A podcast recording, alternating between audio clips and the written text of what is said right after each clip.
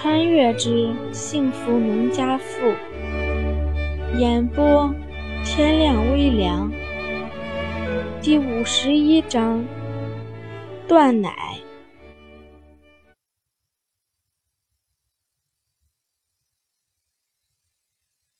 哇啊哇！穿透力极强的哭声从胡家院子里传出来。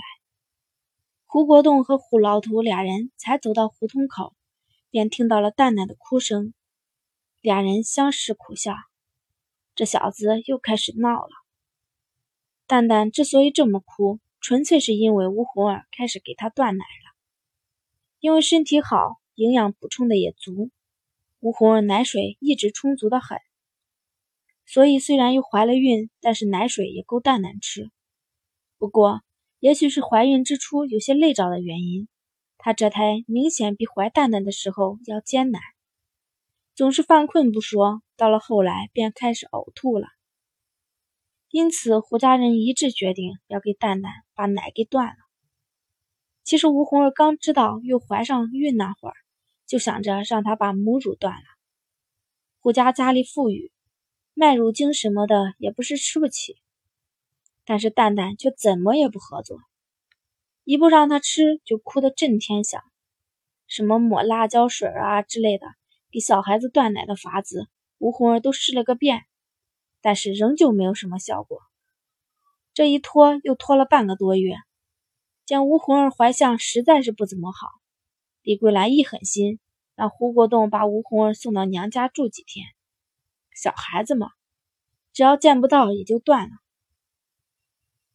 今天是吴红儿回娘家的第二天，昨天这小子就怎么也不肯吃东西，好不容易等晚上饿得没法子了，才喝了一点麦乳精。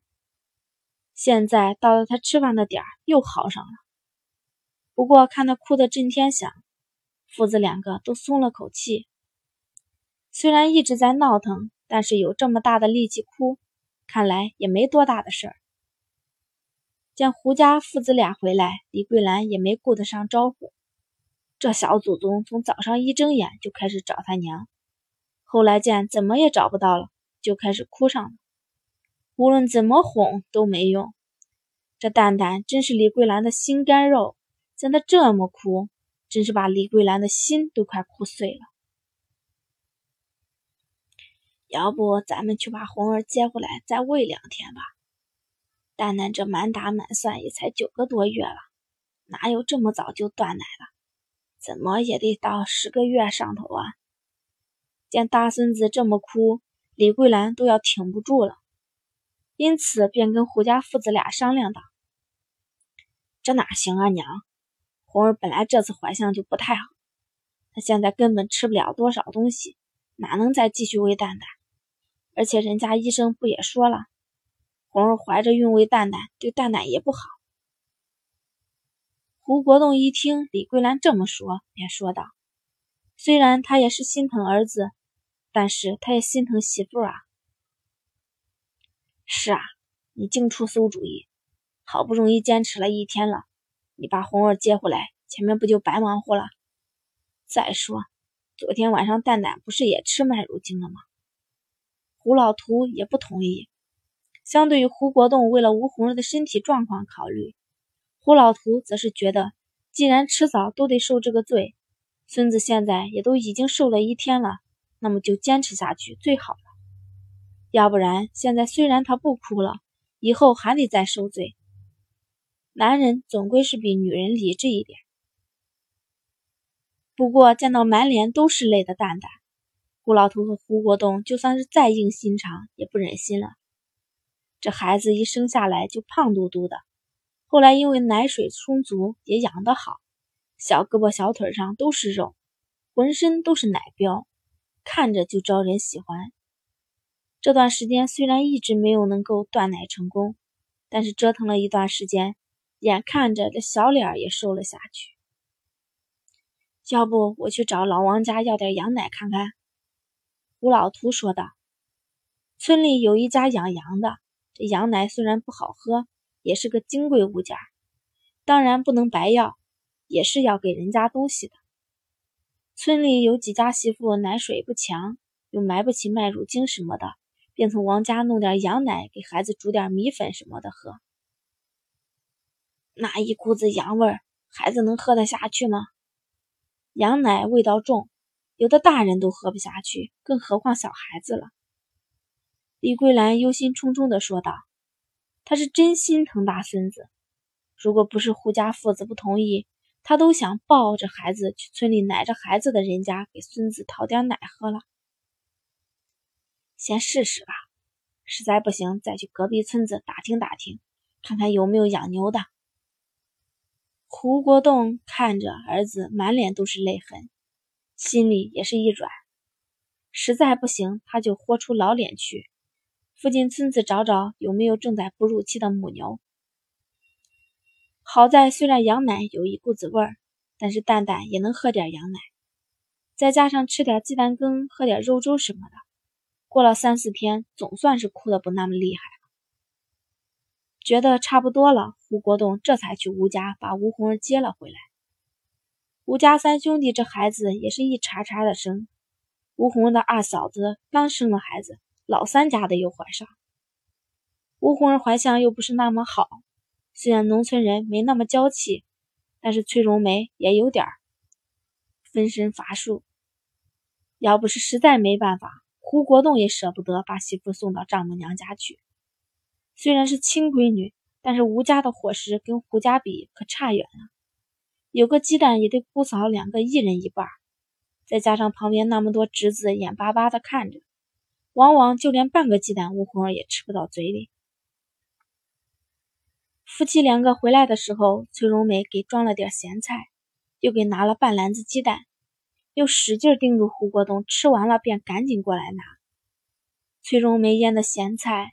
酸辣爽口，吴红儿现在吃着很对味儿，就这她都能喝一碗碴子粥。不过荤腥什么的吃的倒是不很多。家人听到吴红怀孕，纯粹就是高兴。但是到了崔荣梅这里就不一样了，她首先就是担心，这孩子还是岔开两年生最好。两个孩子离得太近，一来，二来这么频繁的怀孕生子。当娘的身体也吃不消，因此知道吴红又怀了孕的时候，崔荣梅又是高兴又是担心。等吴红来娘家小住，又拉着她叮嘱了几句，等下次一定得把岔开写。崔荣梅的这一番话说的吴红儿是既感动又无奈。感动的是这才是亲娘呢，永远把她放在第一位；无奈的是。老二现在估计还没黄豆大呢，他娘现在就开始想老三了。见胡国栋来接人，吴红儿十分干脆的就走了。他在娘家住的也不安生，娘家现在也是一团乱。刚出生的小侄女，挺着大肚子的嫂子，下面一串的侄子，这都得他娘照顾。再说，他实在是惦记蛋蛋，等胡国栋一来，便连忙拉着他问蛋蛋的情况。知道孩子现在总算是不整天哭闹了，心里也是松了一口气。不过等俩人回了家，还是把吴红儿逗得哭了一场。虽然才几天不见，蛋蛋折腾的脸都小了一圈，而且这小子显然已经开始懂事了。以前一见到吴红儿就开始往前扑，现在即使吴红儿伸手要抱他，他都一个劲儿的往后躲。见儿媳妇眼圈都红了。李桂兰便安慰道：“没事儿，过两天就好了。这孩子气性大，只是嫌你这几天走了呢。可不是，虽然蛋蛋是在躲着吴红儿，但是那小眼珠子却不时的往这边偷偷的看呢。吴红儿注意到这一点，心里的难过才减少了一点。之后的那几天，吴红儿一直小心翼翼的哄着儿子，知道这小子现在开始喝羊奶。”还专门按照前世的法子，用茶叶末把羊奶煮过，又加过糖之后，才拿给儿子喝。晚上也一直搂着孩子睡觉。小孩子的气性再大，也就那么几天。没过几天，母子俩又和好如初了。蛋蛋又是断奶，吴红又是孕吐的，这么一番折腾下来，吴家整个都有些人仰马翻。等到吴红儿的状况终于好了一些。夏天已经到了尾声了，一转眼就是秋收。这下胡家可真是发了愁，光收麦子就把人累得不轻了，现在秋天要收的东西更多。收麦子的时候，吴慧还算是壮劳力，现在明显不可能了。家里老的老，小的小，更让人无奈的是，胡家养的十头猪，现在也养了半年多了。胡老图养了三四十年猪，经验丰富的很。半年多的猪，个顶个养的膘肥体壮。当然了，虽然猪的个头不小，但是现在并不是杀猪的时候，光是喂猪这一项就得耽误不少时间。农村人为啥喜欢要男孩？就是为了这一点。家里男孩多，等到忙的时候就不会那么艰难。像是胡家，李桂兰虽然生的多，但是闺女现在都是别人家的。到了农忙的时候，通通都帮不上忙。胡家条件好，平时还没什么，但是一等到需要人手的时候，就开始犯难了。堂兄弟、叔伯兄弟虽然都能帮忙，但是也得在人家自家忙完的基础上。而且，即使是本家人给你帮忙，也断然没有白帮忙的道理。好在胡桃儿嫁到了本村里，胡杏儿嫁到了镇上，两人都能过来帮帮忙。就是吴家吴栓子也惦记着亲家的活，准备早早的自己忙完了就来帮忙。